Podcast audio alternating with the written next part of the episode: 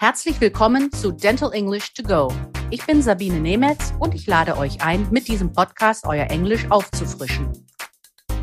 Ich möchte euch zeigen, dass es ganz leicht ist, sich im Praxisalltag auf Englisch zu verständigen.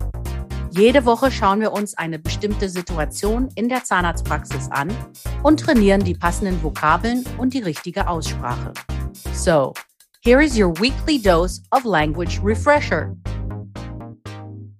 Today's lesson is about explaining benefits of dental x rays to the patient. So let's start.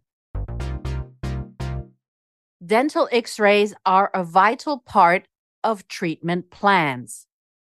They are diagnostic as well as preventive and can help detect possible problems of the oral cavity before they become a major issue. Patients need information to understand how beneficial x rays can be and to reduce any concerns. Röntgenaufnahmen sind ein wesentlicher Teil zahnmedizinischer Behandlungspläne. Sie haben sowohl einen diagnostischen als auch einen präventiven Nutzen und helfen potenzielle Probleme der Mundhöhle frühzeitig zu entdecken. Let's start with this introduction to the subject for your patients.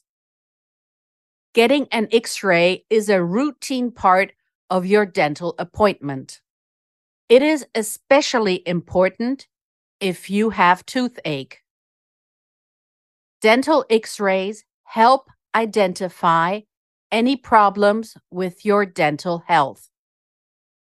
Teeth and bones absorb more X rays than soft tissue, such as cheeks or gums. This is the reason why low levels of radiation create images of the oral cavity that are not visible to the naked eye. You may worry about the radiation exposure for you or your child's well being. Now we'll go through the risks of dental x rays. X rays expose you to small levels of radiation. When exposed to many sources of radiation over time, the effects are cumulative. There are many sources of radiation, such as from soil, water, vegetation, and other sources. Werbung.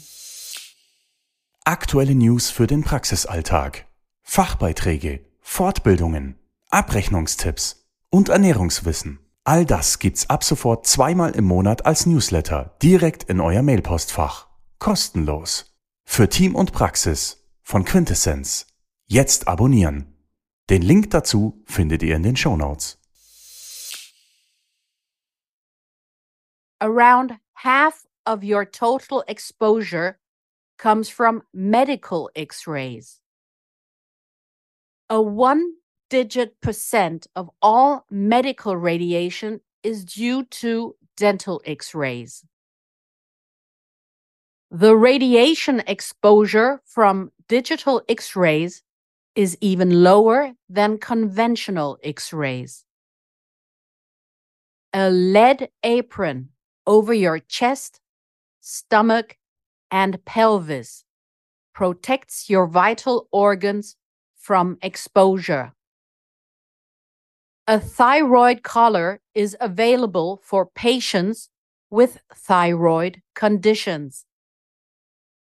X rays are not safe for the developing fetus. Therefore, pregnant women should avoid all kinds of x rays. Now we'll go through the benefits of dental x rays. X rays are safe for most patients. Several tooth and gum problems, for example, dental decay, infections, and tumors are undetectable with visual examination. X rays help identify oral problems early so treatment can start promptly, ensuring dental health.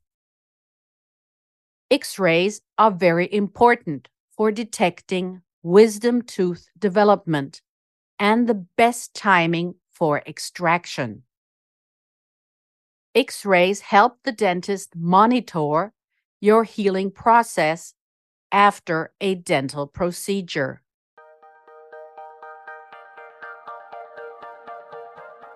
Here is your overview of the vocabulary of this week's lesson.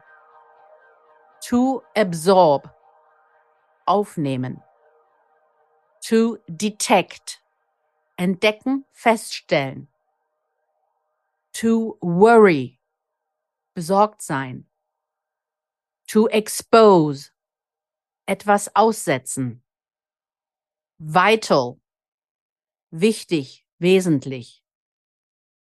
Soft Tissue, Weichgewebe. Cheeks, Wangen. Naked Eye, bloßes Auge. Sources, Quellen. Healing Process, Heilungsprozess. One Digit Percent, einstelliger Prozentbereich. Chest, Brustkorb. Stomach, Bauch. Pelvis, Becken. Das war unsere Lesson für diese Woche. Nächste Woche geht's ins Wartezimmer. Wenn ihr noch mehr Dentalenglisch trainieren wollt, empfehle ich euch mein Buch Dental English, erschienen im Quintessenz Verlag oder auch die Monatszeitschrift Team Journal. Hier findet ihr in jeder Ausgabe eine Übung. Vielen Dank fürs Zuhören. Wenn es euch gefallen hat, dann abonniert diesen Podcast. Es gibt jeden Montag eine neue Folge. Überall, wo es Podcasts gibt. Wenn ihr Fragen habt, dann schreibt auf Instagram oder an podcast.quintessenz.de. Alle Links und Adressen findet ihr auch in den Show Notes. Ich sage goodbye and see you next week. Das war Dental English to Go mit Sabine Nemetz, der Englisch-Podcast für den Praxisalltag. Ein Quintessence-Podcast.